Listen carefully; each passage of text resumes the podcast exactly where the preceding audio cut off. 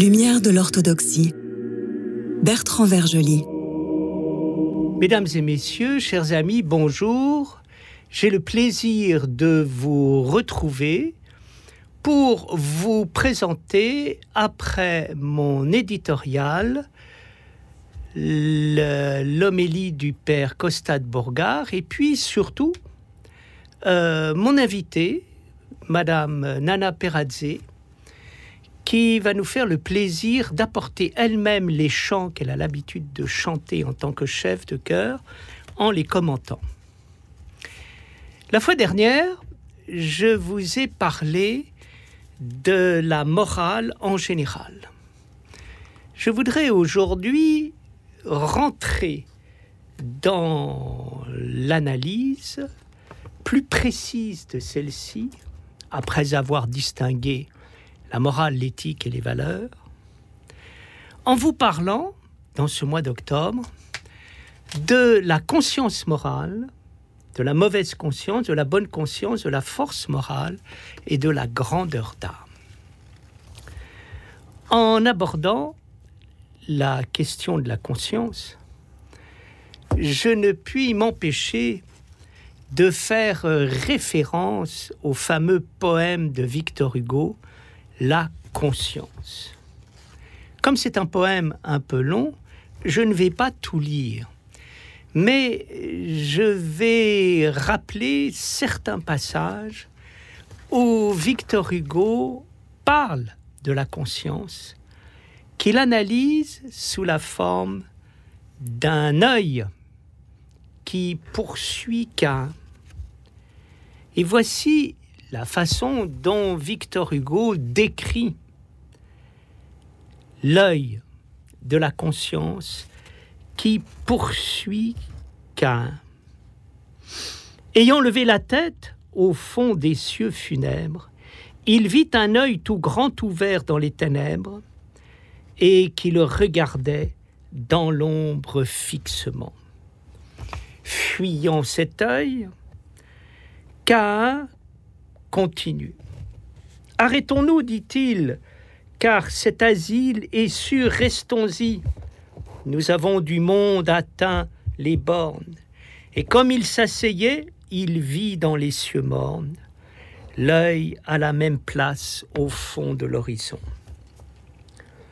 Étend de ce côté la toile de la tente, et l'on développa la muraille flottante, et quand on l'eut fixée avec des poids de plomb, vous ne voyez plus rien, dit là l'enfant blond la fille et les fils, douces comme l'aurore. Et Cain répondit, Je vois cet œil encore. Il fit un mur de bronze et mit Cain derrière. Et Cain dit, Cet œil me regarde toujours. Alors Tubal-Caïn, père des forgerons, construisit une ville énorme et surhumaine. Pendant qu'il travaillait, ses frères dans la plaine chassaient les fils d'Énos et les enfants de Seth. Et l'on crevait les yeux à quiconque passait, et le soir on lançait des flèches aux étoiles. Le granit remplaça la tente au mur de toile on lia chaque bloc avec des nœuds de fer, et la ville semblait une ville d'enfer. L'ombre des murs faisait la nuit dans les campagnes. Ils donnèrent aux murs l'épaisseur des montagnes. Sur la porte, on grava défense à Dieu d'entrer. Alors qu'un dit Je veux habiter sous la terre, comme dans son sépulcre un homme solitaire. Rien ne me verra plus, je ne verrai plus rien. On fit donc une fosse, et Cain dit C'est bien. Puis il descendit seul sous cette voûte sombre, quand il se fut assis sur la chaise dans l'ombre, et qu'on eut sur son front fermé le souterrain, l'œil était dans la tombe et regardait Cain. Ces passages nous ramènent à ce que nous avons étudié quand nous étions à l'école. Et je me souviens de l'impression terrible que ce poème a fait sur moi lorsque j'en ai pris connaissance. On a là une description de la conscience. Description juste. C'est vrai que nous pouvons être poursuivis par notre conscience et combien de fois nous n'avons pas entendu cette parole. Tu peux échapper à la justice des hommes, mais tu n'échapperas pas à ta conscience et un jour tu auras des comptes à lui rendre. Beaucoup de personnes, quand on les interroge sur le sens de leur vie, avouent que pour elles, la vie a du sens quand ils peuvent se regarder dans la glace et être euh, quittes avec eux-mêmes. Au-delà de cette présentation de la conscience, très marquée par euh, la culpabilité, je crois qu'il est important de revenir sur le sens de celle-ci. Qu'est-ce que c'est que la conscience? La conscience en nous, c'est la capacité que nous avons de pouvoir être éveillés. La conscience, c'est aussi la capacité que nous avons de pouvoir être non seulement éveillés, mais éveillés à notre éveil en disant je, moi, c'est moi qui pense. La conscience, enfin, c'est la conscience fondamentale, non plus de moi, mais de la réalité absolue ou réalité divine qui embrasse tout. La morale réside dans les principes. Elle s'actualise en nous par la conscience, qui est la manière vivante de vivre les principes. Ce qui caractérise la morale, c'est d'être un juste milieu face à la moralité ou bien encore à l'immoralité. La morale réside dans le sens du bien et du mal, de ce qui est juste et de ce qui ne l'est pas. La moralité consiste à n'avoir aucun sens du bien et du mal. L'immoralité consiste à faire le contraire de ce que la morale présente et définit. Qui est amoral et qui est immoral? Chez Molière, c'est Don Juan qui est, immoral. Il fait le contraire de la morale. Il a le sens de la morale, mais il va à l'opposé de celle-ci. La preuve, il veut bâtir une nouvelle morale fondée sur l'infidélité. Et donc, cette morale est l'exemple même de l'immoralité. Je fais passer quelque chose qui va contre la morale en voulant persuader qu'elle est morale. Celui qui est amoral, c'est Tartuffe. Tartuffe n'a aucun sens du bien et du mal. Pourquoi? Parce qu'il fait feu de tout bois. Il se présente comme un être moral, mais en fait, il ne respecte rien. Donc, la moralité consiste à ne rien respecter. L'immoralité à faire le contraire de la morale.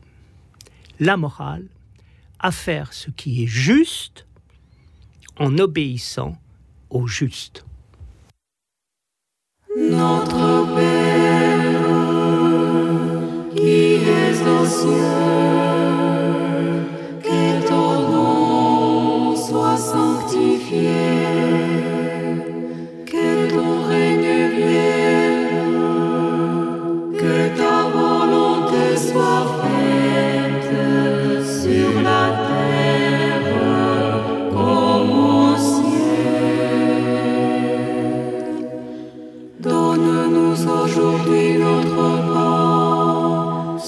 substantiel.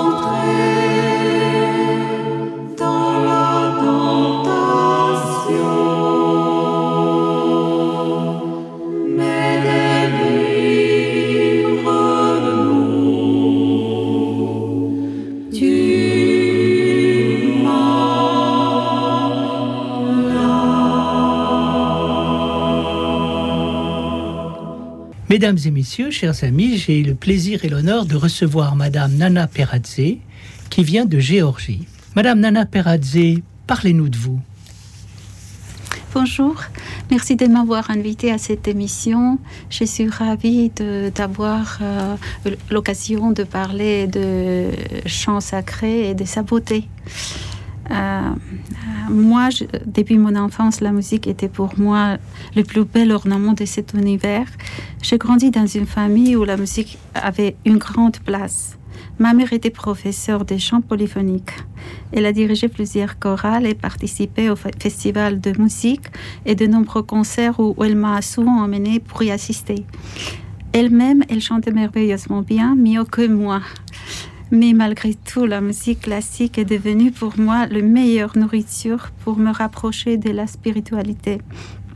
J'ai commencé le piano très tôt dès l'âge de deux ans et j'ai continué mes études de piano avec succès pendant de nombreuses années, mais j'ai senti qu'il me manquait encore quelque chose de plus précieux dans mon cheminement sur la voie musicale ou spirituelle et c'est là que j'ai compris, je l'ai compris lorsque j'ai découvert la beauté du chant sacré. Vous savez que le régime communiste a été très restrictif en Géorgie et c'est pendant toute la période soviétique.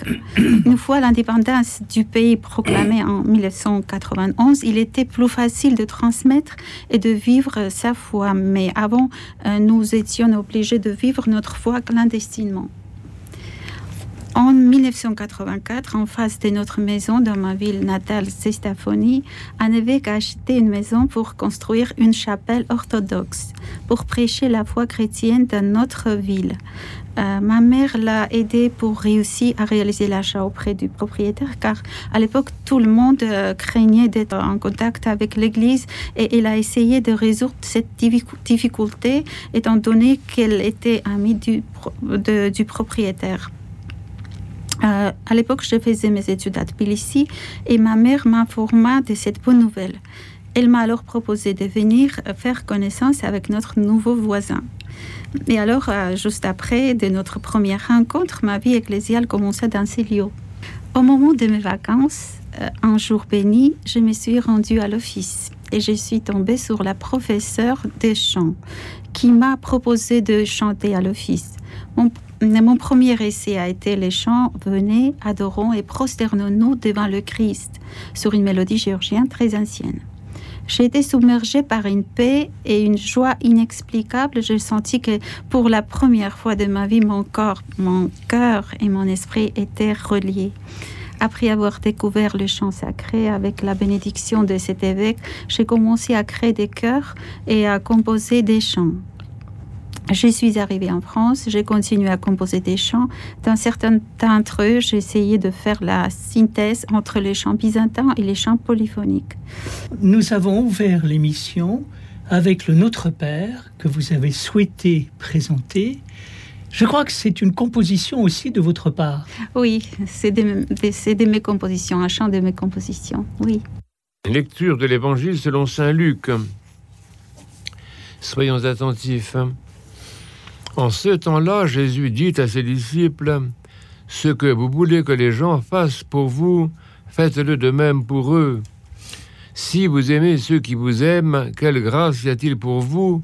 Même les pécheurs aiment ceux qui les aiment. Et si vous faites du bien à ceux qui vous font du bien, quelle grâce y a-t-il pour vous?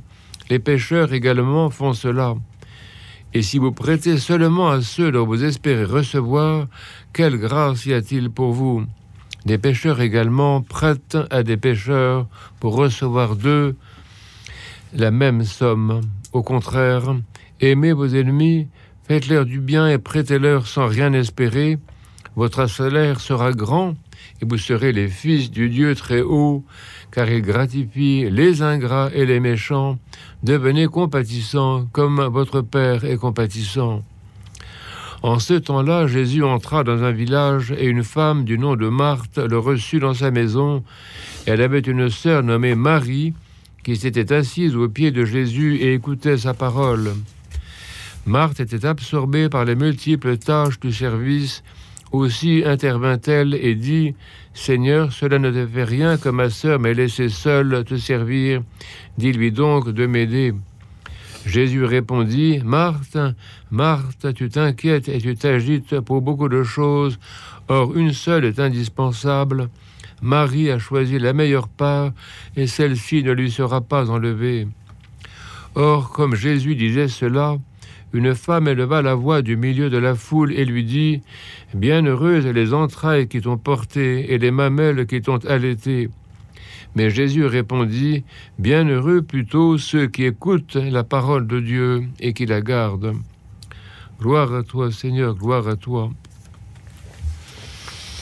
Nous célébrons aujourd'hui la fête de la protection de la Mère de Dieu la vision qu'eurent saint André le Fou en Christ et son disciple Épiphane. Le dimanche 1er octobre 909, au cours des vigiles, ces deux saints eurent une vision dans l'église des Blachernes à Constantinople, où était conservé dans un coffret le précieux voile de la Mère de Dieu. Celle-ci apparut à saint André, accompagnée des anges, des prophètes et des apôtres. Elle tenait la précieuse relique au-dessus de l'assemblée et en recouvrait les fidèles. Saint André s'assura de la réalité de sa vision auprès de son disciple Épiphane, qui avait vu comme lui. Le mystère de la protection visible ou invisible de la Mère de Dieu est chanté par l'acatiste qui lui est consacré et dont Réjouis-toi notre joie, protège-nous par ton saint voile est le refrain. La tendresse de la Mère de Dieu dont jouissent les chrétiens confesseurs de la vraie foi, ainsi que l'humanité entière, tient à son incomparable sainteté, première créature déifiée qui donne au monde le Christ, le Fils unique et Verbe de Dieu. Les icônes de la Mère de Dieu, sauf exception, la montrent portant ou désignant le Christ.